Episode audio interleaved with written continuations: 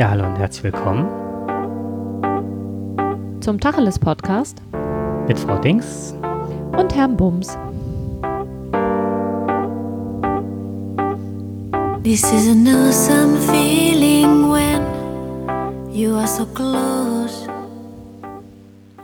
Ja, heute passt das irgendwie, ne, mit Dings und Bums. Besonders gut. Oh, das kann man jetzt ganz, ich, das wird so heute sowieso eine Sendung, die vielerlei Interpretationen zulässt. Mit ganz vielen Pieps. Ja, das ist auch übrigens ähm, etwas, wo ich drüber nachgedacht habe, wenn wir jetzt über die männlichen und weiblichen Geschlechtsorgane sprechen, ähm, dann müssen wir das schon so machen, dass das auch ähm, gekennzeichnet ist, oder? Nee, eben nicht. ich möchte das schon so, so halten, dass das jeder hören kann. Ja, trotzdem müssen wir einen Explicit Tag äh, setzen. Das ist halt eine Kennzeichnung, dass das eigentlich ähm, für die Ohren unter 12 nicht geeignet ist. Okay. Also wir sind heute bei der 44. Ausgabe des Tacheles Podcast und ähm, ich kann mich noch erinnern, dass wir irgendwann mal Silberhochzeit hatten mit dem Podcast. Und das sind jetzt auch schon wieder 20 Folgen, fast 20 Folgen mehr. Das finde ich echt auch fleißig. Ja, habe ich heute auch gedacht. Ja. Ja, wir haben ähm, einige Artikel gelesen, wir haben ganz interessante Fernsehsendungen gesehen und dachten, es wird an der Zeit mal über die Geschlechter Unterschiede zu sprechen. Genau. Wir haben ja ganz über ganz viele Unterschiede schon zwischen Mann und Frau gesprochen, aber das Thema haben wir bis jetzt ausgespart, ne? Genau. So, wobei ich festgestellt habe, dass sich in den Medien der Umgang mit ähm, den Geschlechtsorganen, also wenn es so um so Sendungen geht, die tatsächlich einen wissenschaftlich aufklärenden Charakter haben, dann hat sich da doch eine Menge geändert. Inwiefern? Ähm, das ist nicht mehr so, mir kommt das nicht mehr so verstaubt vor und nicht mehr so weltfremd.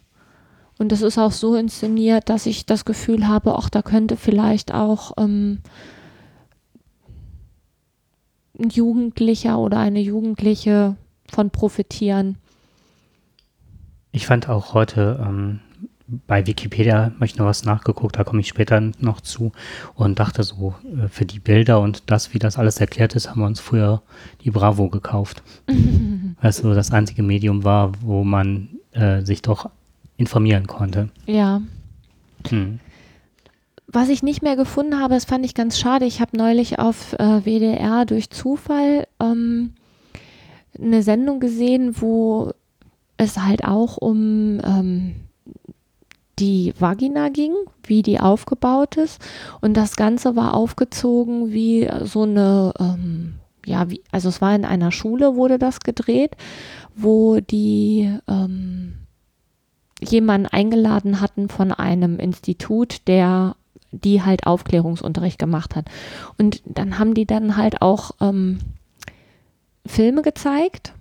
Und das, die waren relativ gut gemacht, wo dann quasi ähm, eigentlich das echt gefilmt war, aber so verfremdet wurde mit über, äh, übergelagerten Zeichnungen, dass man eben auch erkennen konnte, was wie wo zusammengehört. Also, dass die Klitoris halt, die, die Klitoris, die Klitoris vorne halt am Eingang der ähm, Vagina ist und dass die aber noch bis rein reicht und zwar relativ weit. So, das, was man außen sieht, ist ja quasi nur das äußere des Eisberges sozusagen. So, wenn du so willst, ja, ja ich finde den Vergleich gar mhm. nicht so schlecht, ne? Ähm, und das war so gut gemacht, dass ich gedacht habe, boah, das, da kann jeder was mit anfangen, weil das so schön anschaulich ist. Ne? Man kann sich das auf Bildern zwar irgendwie auch immer vorstellen, aber letztendlich haben die das relativ gut gemacht von der Technik her und haben dann halt auch ganz viel darüber gesprochen und wurden dann Fragen beantwortet und das fand ich ganz gut. Also wenn ich ähm, mir vorstelle, ich bin 15, 16, 17 Jahre alt oder vielleicht auch 14 Jahre alt und ich könnte so auf diesem Weg was erfahren, das fände ich schon nicht schlecht. Ich habe aber nicht mehr rauskriegen können, wie diese Sendung hieß. Das fand ich sehr schade. Mhm. Schade, stimmt. Mhm. Ja, Sollen wir einfach mal anfangen und du Haben wir ja schon. beginnst? Ja, ich habe ja schon was gesagt. Ne? Also ähm, die Vagina ist quasi ähm, der Teil, der innen liegt bei der Frau. Also das, was man halt außen sieht, das ist eben ähm, die Vulva und Venushügel, aber die Vagina ist quasi ähm, das innere weibliche Geschlechtsorgan und das ist ein sehr dehnbarer Muskelschlauch, der zwischen 8 und 12 Zentimeter ist und quasi den äußeren Teil mit der Gebärmutter verbindet. Und ähm, die Vagina hat halt zum einen eben ähm, die Aufgabe, dass sie bei einer Geburt eben das Kind da durch, da wird das Kind durchtransportiert, aber wenn es halt beim, beim Geschlechtsverkehr ist die Vagina halt ein Teil, der halt durch Stimulation dann eben ähm, reizbar ist und halt auch die Lustgefühle erzeugt. Und verbunden ist das Ganze halt auch mit der, also die Klitoris ist halt das, was nach, nach außen ragt, genauso wie die äußeren und die inneren Schamlippen. Das ist halt das, was man sehen kann. Und die Vagina selber kann man halt nicht sehen. So.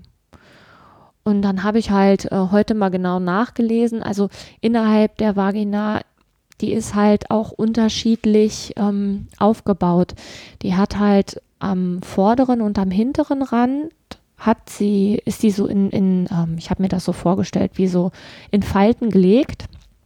Hat zum einen den Vorteil, dass eben bei einer Geburt ähm, da massig viel Platz noch entsteht. Wobei, ganz ehrlich, wenn da mal wer eine Geburt hinter sich hat, äh, wird feststellen, dass es trotzdem nicht reicht. Aber irgendwie reicht es dann ja doch, obwohl man sich fragt, das ist, ne, gleich zerreißt es mich, aber es tut's halt nicht die ist halt schon sehr dehnbar. Ja, und um, beim Geschlechtsverkehr zieht sich das Ganze dann eben oder kann man das zusammenziehen. Es ist halt ein Muskel, den man genauso trainieren kann wie alle anderen Muskeln auch. Und ähm, für den Mann ist es dann halt ganz schön, wenn das in so Falten gelegt ist. Das ist halt dann für die Stimulation des Penis halt Angenehm. äh, Netter. Vortrag. mhm. ja. Wobei bei mir gerade ganz viele Bilder abliefen im Kopf. Das eine war jetzt so ähm, diese alten Reibbretter, die man benutzt, so zum Waschen. Okay, das Äh. ist, glaube ich, nicht ganz so trainierbar. Also ich glaube, zum Ja. Wäschewaschen eignet sich das nicht. Nee, das meinte ich nicht, sondern eher so. Ich Vom hätte Bild her. Vom Bild her überhaupt nicht jetzt irgendwie anders assoziiert, aber Mhm. dann so. Beziehungsweise deswegen haben die Kinder, wenn die zur Welt kommen, wahrscheinlich mal alle diese Falten und auf die. Also ich gehe, ich gehe ganz fest davon aus, bei der Geburt sind alle Falten weg, weil das so gespannt ist, dass du eben froh bist, wenn es nicht reißt. Da ist Ich nichts dachte auch eher im beim Kind. Also wenn der Säugling auf die Welt kommt, dass er dann dadurch die Falten auf der Stirn hat, die sind, die sehen ja oftmals so verschrumpelt aus. Ja, Hm. wo sollen die Falten herkommen? Ja, wenn es nicht gespannt ist, dann ist okay. Ne? Also als Abdruck von, von dem Muskelschlauch, aber da ist es garantiert nicht davon. Gezogen ist. Hm. Hm. Ja, du hast noch äh, was herausgefunden zum Thema Nervenendungen. Nervenendung. Hm. Ach so, ähm, ja. Also die äh, Klitoris, die hat doppelt so viele, also die ist weitaus, weitaus empfindsamer als äh, der Penis des Mannes. So, denn die kommen, die Klitoris kommt auf doppelt so viel Nervenendungen als der Penis, beziehungsweise die Eichel des Penis. Ja, 8000 hast du, ne? Die Klitoris hat 8000, genau, und der Penis äh, 4000.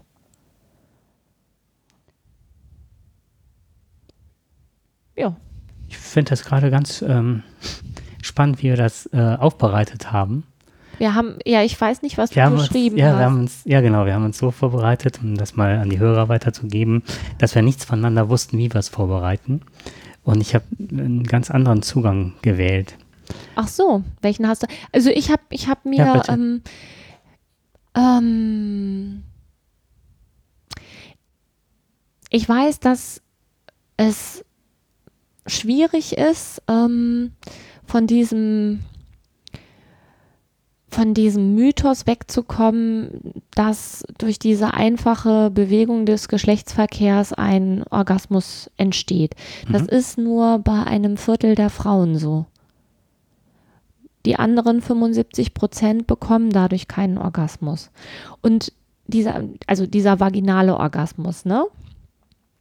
Ähm, die Frauen, die so einen Orgasmus bekommen können, die ähm, bekommen, die können einen vaginalen Orgasmus bekommen, bekommen den aber auch nicht immer.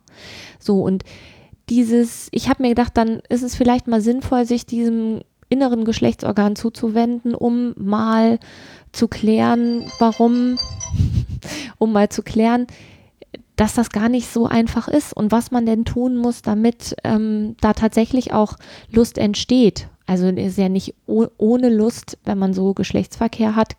Also ich kann natürlich nicht für alle Frauen sprechen, aber das ist das, was ich halt in den letzten, ach naja, 25 Jahren so in Erfahrung gebracht habe in meinem persönlichen Umfeld. Ne?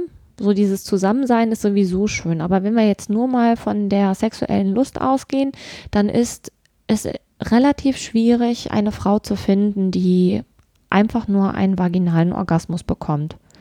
Ich fand das irgendwann mal ganz spannend und habe immer mal nachgefragt. Und die meisten Frauen beantworten diese Frage mit, nee, nee, da muss schon mehr passieren als ähm, einfach nur rein raus. Das funktioniert so nicht. Und woran liegt das? Das ist rein raus? Nicht. Weil ähm, weil die Klitoris, das ist der Teil, der ähm, ganz viele Nervenendungen hat. Und den Teil, den du draußen siehst, der ist ja, ähm, das sind ja nur maximal drei Zentimeter. Die geht aber ja auch noch weiter mit rein. Das heißt, wenn du die Klitoris stimulieren willst, dann ähm, musst du am Anfang der Vagina halt stimulieren. Und viele Frauen wissen auch gar nicht, ähm, wie sie das bei sich selber machen. Also wie sie überhaupt stimuliert werden.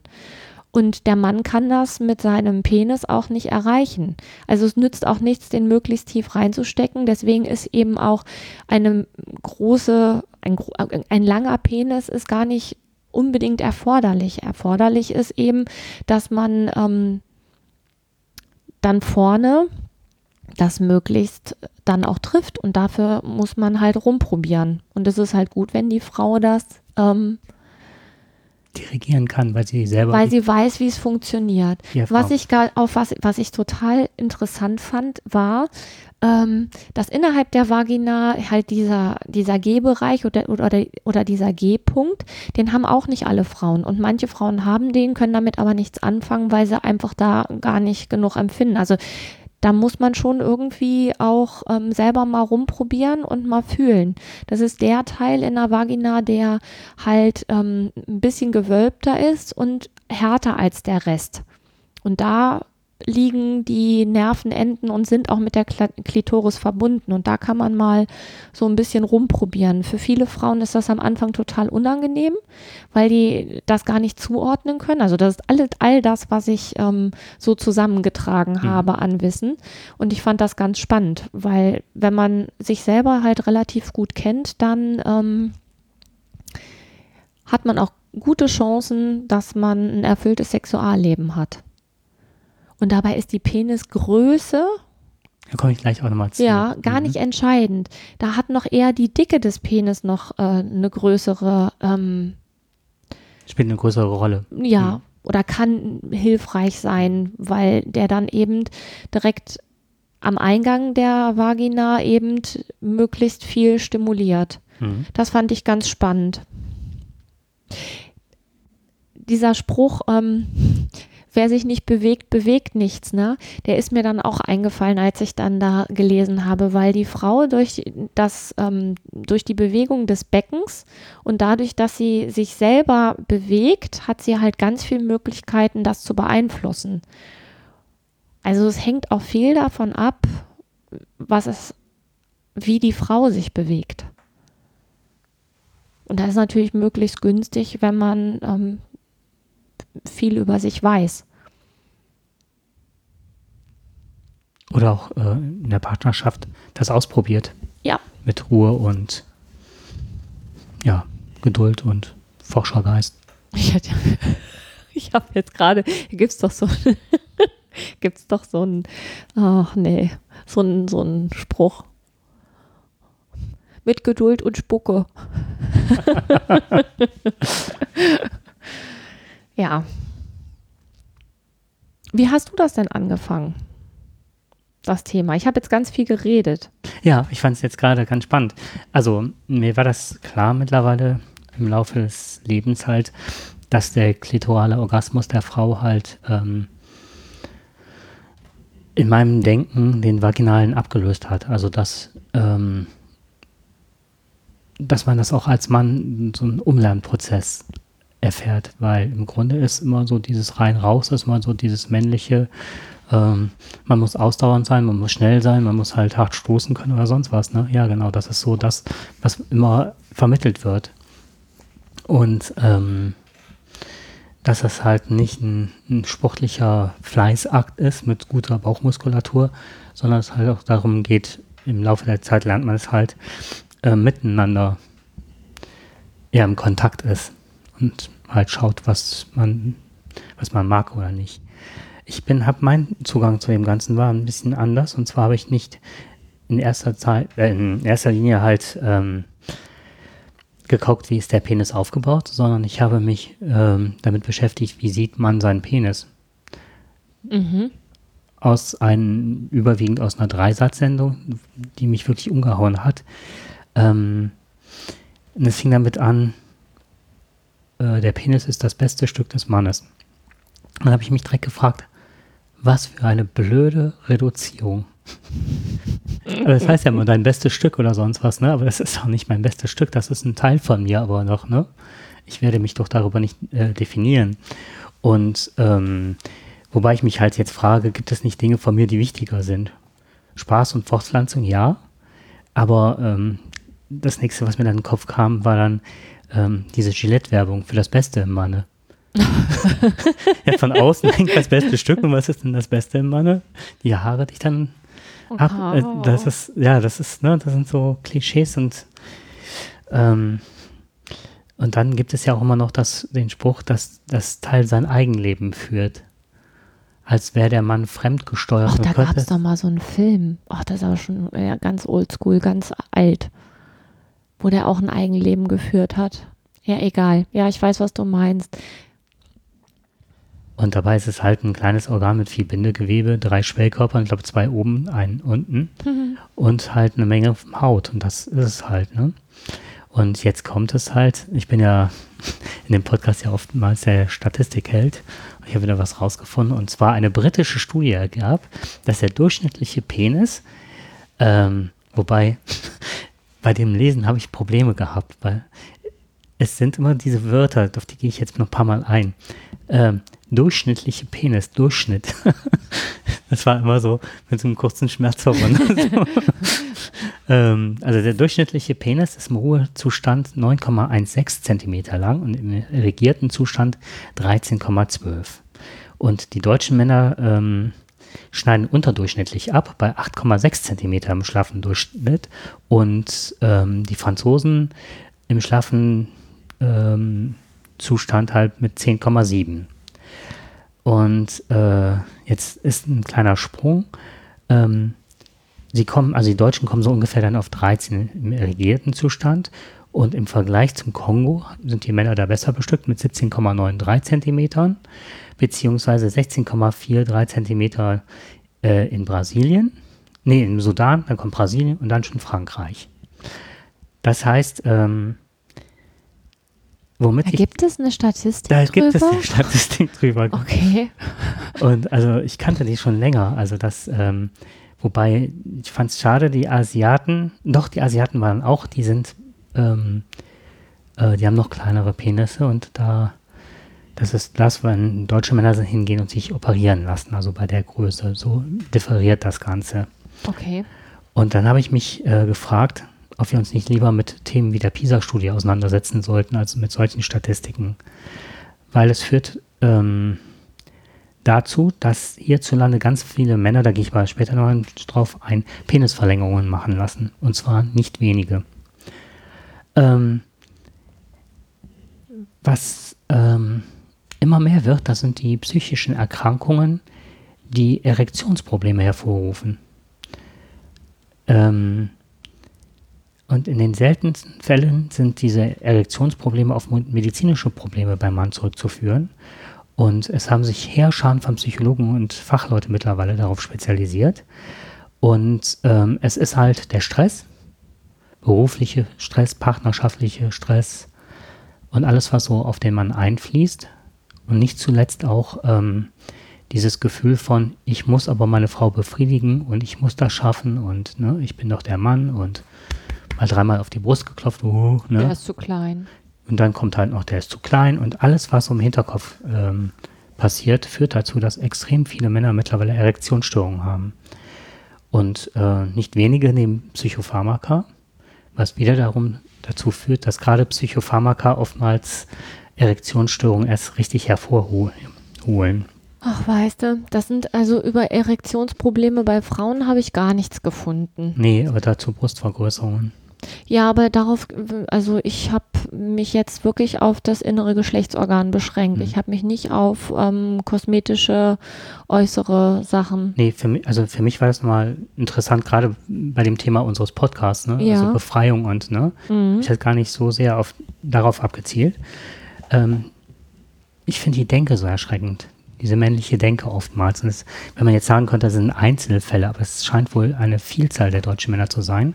Da komme ich noch drauf. Und zwar, ähm, was ich ganz spannend dabei fand, bei dieser Früherkennung, wenn Mann wirklich aus, Grund, aus einem medizinischen Grund eine Erektionsstörung hat, dann hat das oftmals äh, damit der Verkalkung der äh, Blutgefäße zu tun.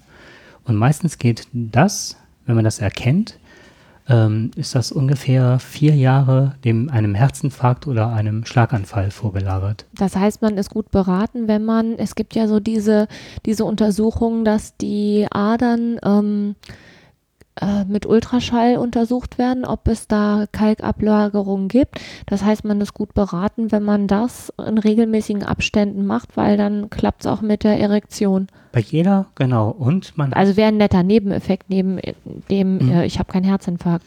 Ja, genau. Also wenn man regelmäßig bei den, das war so meine Idee bei den Voruntersuchungen, ähm, auch mal sein Gemächte untersuchen lassen würde, und genau daraufhin prüfen lassen mhm. könnte. Naja, aber ich glaube, das wird nicht passieren, weil zu viele Leute wahrscheinlich, zu viele Männer, nicht dieses Ultraschallgerät mit Gel an ihrem Schniedelwurz haben wollen. Ich glaube, das ist vielen so unangenehm, dass das. Unangenehm? Ich hätte jetzt gedacht, das ist denen eher angenehm. Ich weiß es nicht, also das war so eine Vermutung. ist vielleicht so unangenehm, was dann passiert.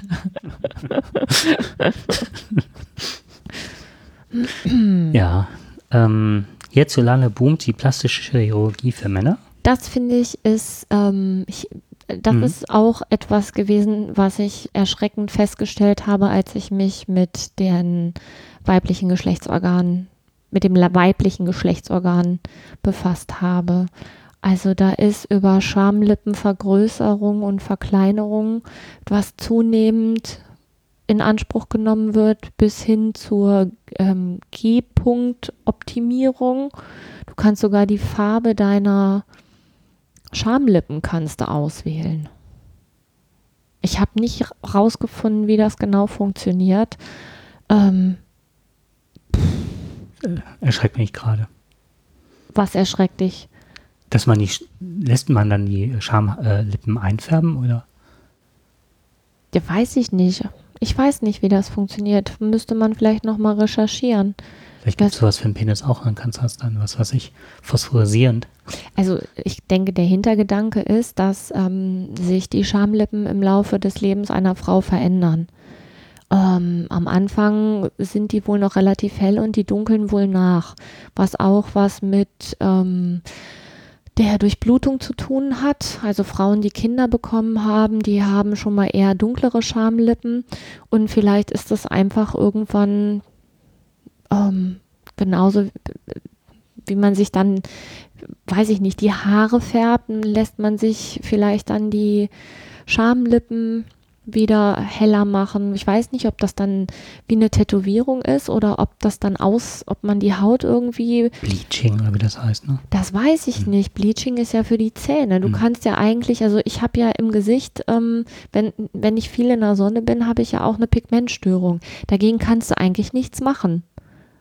Also weiß ich nicht, wie man da die Hautfarbe beeinflussen will, außer durch ähm, Tätowierung.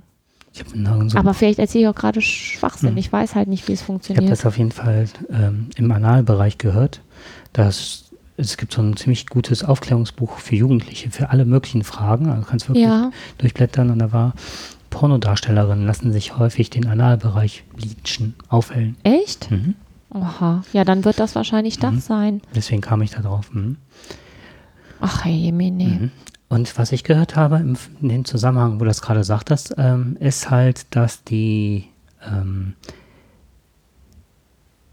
diese Schamlippenvergrößerung, Verkleinerung, Anlegen lassen und so weiter, was damit zu tun hätte, dass immer mehr Frauen ähm, im Genitalbereich sich rasieren. Und ansonsten fiel ja die Klitoris, die Scham, der Schamlippenbereich gar nicht so auf, weil das halt hinter mhm. Haaren verborgen war. Das, das, sieht man ja nicht so in erster Linie. Und seitdem das alles dann blank liegt und man in der Sauna ja, ne, ja, zu sehen Kann. ist, ne? Nee, das war in irgendeinem Bericht hatte ich das gelesen. Ja. Das wäre ein Grund, warum sehr viele Frauen mittlerweile angegeben haben, zum Schönheitschirurgen zu gehen, um sich das anpassen zu lassen. Nachvollziehbar. Ja. Dass das ein Grund sein könnte. Ja, wir sind also auch da Spitzenreiter in der Penisverlängerung. Und zwar im deutschen, im internationalen Vergleich sind die, haben wir pro Jahr circa 2800 Penisverlängerungen, die in Deutschland durchgeführt werden. Mhm. Es werden mit Sicherheit auch außerhalb Deutschlands ne, ähm, ähm, Penisvergrößerungen gemacht, zumal die teuer sind und nur bei einer Größe von 7,5 Zentimetern ähm, was im, also im schlaffen, nee, im erregierten Zustand, so ist es, ähm, sagt man dazu einen Mikropenis. Und die Mikropenisse, die werden von der Krankenkasse bezahlt, wenn die vergrößert werden. Und dann hat man halt einen Schnitt an einem Band, dann der Penis wird so ein bisschen in die Bauchhöhle reingezogen, jeder Penis halt, ne? Mhm. Und dann rutscht der ein Stückchen weiter nach vorne. Äh, Moment, also du, du hast einen Penis, so du hast einen Penis und der ist quasi so angelegt, dass der ein Stück bis in die Bauchdecke mit reingezogen wird. Genau. Und das heißt, wenn man dann das Band kappt, dann rutscht der automatisch rutscht ein Stück raus. nach unten. Genau. Und welche, warum ist das so, dass das Band den da hochhält? Warum das so ist, weiß ich nicht. Das habe ich nicht in Erfahrung. Das habe ich auch nach, versucht nachzulesen, aber ähm, wurde nirgendwo genannt. Okay. Das heißt, Wobei und wie viel Zentimeter gewinnt man dann? Ich glaube, ähm, unterschiedlich zwischen drei zwischen zwei und drei oder drei und vier Zentimeter. Okay. Und ähm, hinzu kommt halt, dass der dann sehr asymmetrisch aussieht, unästhetisch.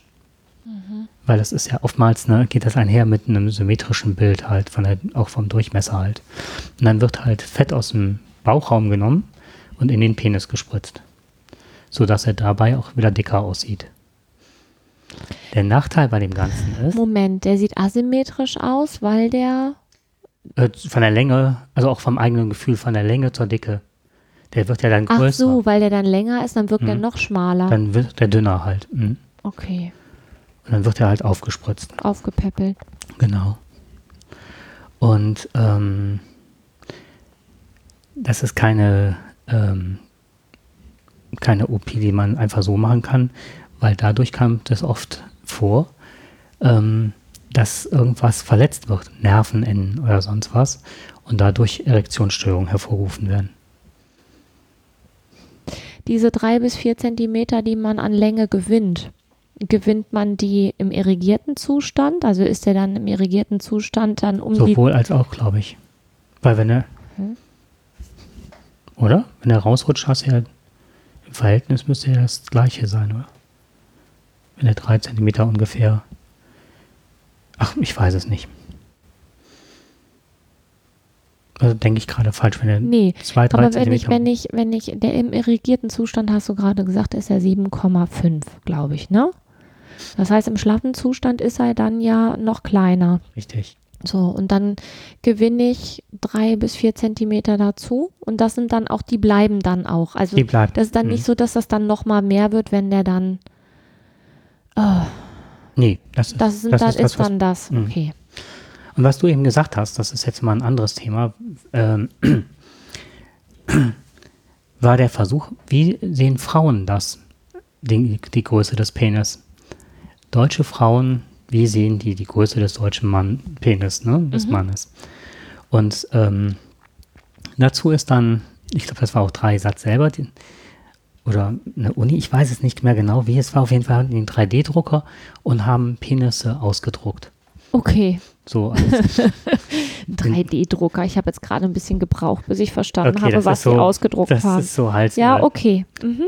ähm, und haben dann so die, das ist ähm, die Normgröße der Europäer genommen Ja. durch die Bank, also große Franzosen mit größeren Gemächte und so weiter. Und einmal, ähm, nee, so war es halt im irrigierten Zustand halt verschiedene Größen. Und die Frauen, die das dann auswählen konnten, das waren sogar, das war eine repräsentative Gruppe halt, die hat dann immer ähm, aus, äh, zwei aussuchen können, welche Größen sie nehmen würden. Und eine Begründung dazu. Und grundsätzlich war im One-Night-Stand, würden die Frauen so eine Größe nehmen, wie bei den Franzosen oder vielleicht im Sudan oder so, Ja. um das mal auszuprobieren und zu wissen, wie es ist. Und ansonsten haben die immer die deutsche Normgröße sozusagen genommen, die Durchschnittsgröße. Mhm. Und du darfst mal raten, was sie dazu gesagt haben zu der Länge oder zu der Dicke. Ist völlig egal, Völlig warum. egal. Hauptsache, er kann damit umgehen. Genau, das war die Ich Begründung. glaube, das ist auch das Entscheidende. Ja. Naja. Und was mich dabei erschreckt hat, war halt, ähm, ich habe das Gefühl, dass es gar nicht um das äh, sexuelle Miteinander geht, sondern wieder um Macht. Und zwar um Mächtigkeit. Wer hat den größten, wer hat den dicksten. Ja. Schwanzvergleich. Also um das mal wirklich ähm, beim Namen zu nennen. Also eigentlich, ne, wenn du dir jetzt nochmal ins Gedächtnis rufst, dass die Vagina zwischen 8 und 12 Zentimeter lang ist, dann macht es keinen Sinn, sich einen Mann auszusuchen, der einen Penis hat, der 17 Zentimeter lang ist. Weil der dann an der, am Gebärmuttermund anklopft und das ist äußerst schmerzhaft. Das wäre jetzt meine nächste Frage gewesen, ob das schmerzhaft ist. Das ist schmerzhaft. Hm. Aber ne, auch da ist, denke ich, das so, dass wenn der damit umgehen kann, dann ist das auch in Ordnung. So. Und da jeder Mann ja nur einen Penis hat, der ihn sein Leben lang begleitet, gehe ich einfach mal davon aus, dass wenn man sich damit beschäftigt, derjenige dann auch lernt, damit umzugehen. So. Übrigens habe ich ähm, herausgefunden, dass ähm, dass es halt gute Chancen gibt, wenn man, ähm, also ich, ich habe jetzt nicht von einer äh, Erektionsstörung oder so, was Frauen angeht, ähm, was gelesen, aber da ging es um die Erregung und wie kann man ähm, die Vagina stimulieren und das ist ja dadurch, dass es ein Muskel ist, gibt es ja schon gute Möglichkeiten, dass man da auch Einfluss drauf nehmen kann. Ne? Also ich meine, wenn man Kinder bekommen hat, dann macht man hinterher Rückbildungsgymnastik, weil das natürlich ne, völlig ausgeleiert ist. Also so, wenn er jetzt zum Beispiel so ein, ich habe ja irgendwann mal gesagt, wenn man so einen Hosengummi nimmt und das quasi einmal komplett ausleiert, dann ist das danach halt auch nicht mehr wie neu. So, aber da kann man halt wirklich eine Menge machen und eine Menge ähm, durch Übungen eben das auch wieder funktionsfähig machen. Und was eben auch angeboren ist, das ist der Erregungsreflex. Das heißt, dass wir erregbar sind, das ist angeboren. Macht ja auch Sinn, sonst würde man sich ja nicht fortpflanzen, wenn das keinen Spaß machen würde. Ähm, aber wie man stimuliert werden kann, das ist angelernt. Das heißt, alles, was du lernen kannst, ist ja dann auch umlernbar. Und das finde ich ganz spannend, weil dann hast du ja quasi dein Leben lang die Möglichkeit, dass da immer noch was dazukommt oder dass du manche Sachen vielleicht anders haben willst, weil sich eben bei der Frau auch die Vagina in im Laufe des Lebens verändert. Die Haut wird irgendwann dünner, das heißt, es wird irgendwann tatsächlich empfindlicher. Ähm, bei manchen Frauen ist so, dass dann diese ähm, Produktion der Feuchtigkeit, die ja auch durch Erregung produziert wird, dass die eben nicht mehr so funktioniert wie bei anderen, ähm, also wie bei jungen Frauen. Ähm, dass man dann da aber auch nachhelfen kann, indem man eben eine Gleitcreme nimmt oder so. Aber diese, dass die Haut dünner wird und das tatsächlich dann noch empfindlicher ist, ähm, das war mir auch nicht bewusst. Also das heißt, die Sexualität verändert sich im Laufe eines Lebens, aber was ich da aus diesem Ganzen gelernt habe, ist, es muss nicht unbedingt schlechter werden, es kann auch besser werden. Das fand ich ganz interessant. Das ist eine schöne Aussicht, das wusste ich auch nicht also bei Frauen, ne? Mhm. Bei Männern weiß ich halt nicht, ne, wie das mit diesen Erektionsstörungen ist. Das hat, also wenn das tatsächlich ähm, häufig psychische Gründe hat, dann ähm, ist es halt mit diesen ganzen pflanzlichen Efeu-Extrakten und was einem da über die Werbung immer untergejubelt wird, halt nicht getan, ne? Nee, und dass man wirklich mal im Stress und an seiner Gesundheit arbeitet und sich nicht so unter Stress setzt. Ich meine, da kommt jetzt auch aus medizinischer Sicht jetzt Viagra und so weiter hinzu, was das Ganze ja noch verstärkt, weil du kannst ja als Mann immer Lust haben oder immer deinen Mann stehen, in Anführungszeichen, was man da seinem Körper auf der antut. Ich meine, nicht umsonst was man ja bombardiert im, im Internet mit Angeboten zu Viagra und Cialis oder wie die alle heißen, die Präparate. Ist mir noch nie angeboten worden. Du bist doch kein Mann.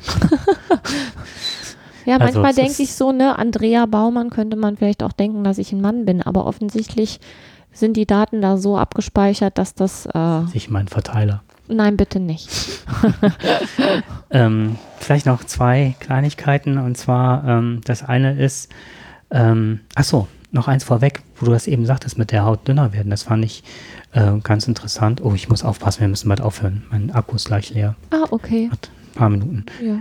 Ähm, dass ähm, einige türkische Männer mal berichtet haben, dass bei der Beschneidung der, äh, die Eichel oft an den Hosenstoff der Unterhose reibt. Ja. Und dadurch der Mann unempfindlicher wird auf sexuelle Reize.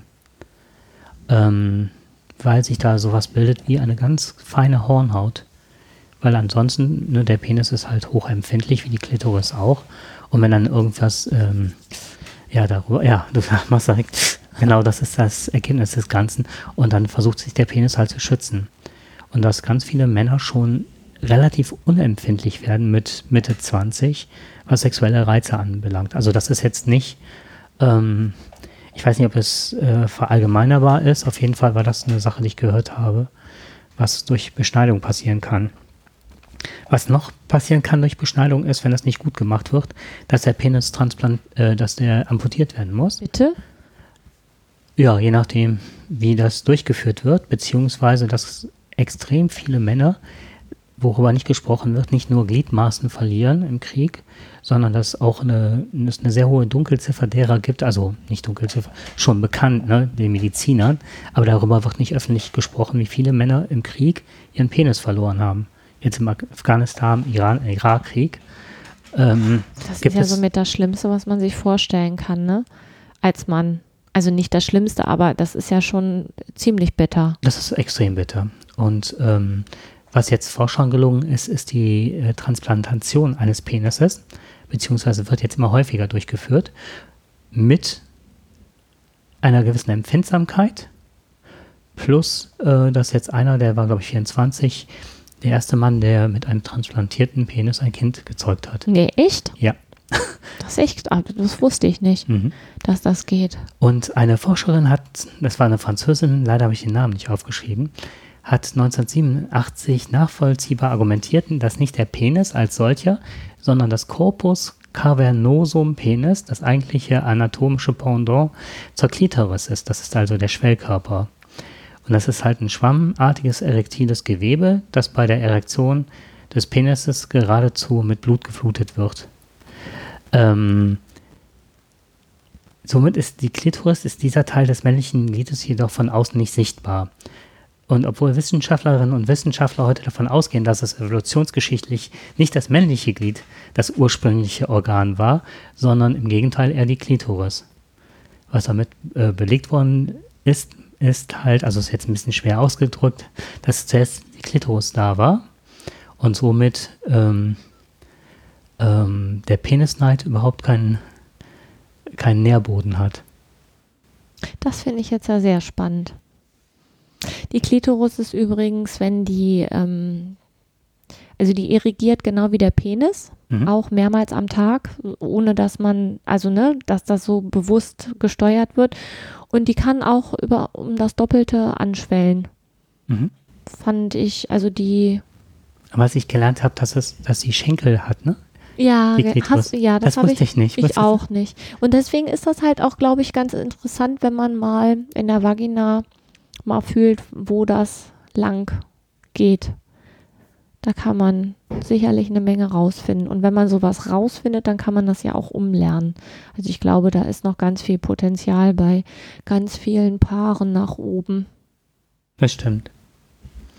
Okay, ich hoffe, wir haben euch jetzt einen interessanten Podcast geboten. Also in der Vorbereitung war ich äh, sehr erstaunt, wie viel ich dazugelernt habe.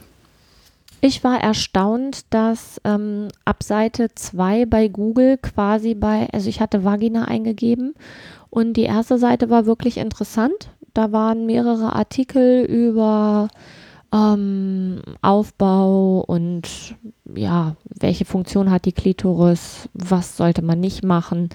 Ähm, das war super. Und ab Seite 2 ging es quasi nur noch um Rechtschreibung und Duden. Und dann kam natürlich ähm, Online-Shop, bestellen Sie Ihre Kunstvagina, ne? Äh, Online-Shop für Erwachsene. Also da ging es dann quasi Beate Ose, aber spezieller Bereich.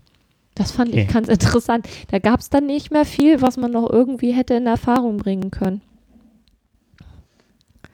Ja, das macht mich jetzt na? Wenig verlegen. Kunstvagina. Okay. Ja. Mhm. Für den Herrn. Herrn, ja. ja. also wir hoffen, dass wir ähm, ein bisschen weitergeholfen haben. Was heißt weitergeholfen? Einfach die Dinge mal benennen und. Mhm. Ja, und in den Shownotes werdet ihr dann demnächst ähm, auch die ganzen Links sehen können, also sobald ihr diesen Podcast hören werdet, könnt ihr unsere Links nutzen, um euch da noch ein bisschen mehr zu belesen, beziehungsweise auch diesen Dreisatzfilm euch anzuschauen. Wobei, ähm, die haben jetzt einige ähm, Filme zu, zum Thema Sexualität gehabt, die ich alle sehr spannend fand. Ja, und einer war bei w beim WDR, aber vielleicht ist das auch WDR Dreisat, kann ja sein, dass das so ähnlich ist. Was ich auch noch gefunden habe, ist eine TV-Serie bei Six also S-I-X-X, ähm, die heißt Paula kommt. Und da geht es halt auch um Sexualität. Ich habe da jetzt nur mal so sporadisch reingezappt und fand das eigentlich ganz nett. Mhm. Also manchmal ein bisschen plüschig, ne, so hm, hm, hm, und Blumen und tralala. Aber ich glaube, da wird auch sehr direkt gesagt, was geht, was nicht geht, was es gibt, was, was es gegeben hat, äh, Mythen, Wahrheiten, und das, was sonst noch rund um Sexualität zu wissen ist. Ja, dann würde ich mal sagen, viel Spaß bei dieser Sendung. Und wie sagte mein Gitarrenlehrer früher immer, üben, üben, üben. Mit Geduld und Spucke wird das schon. In dem Sinne, bis dann. Tschüss.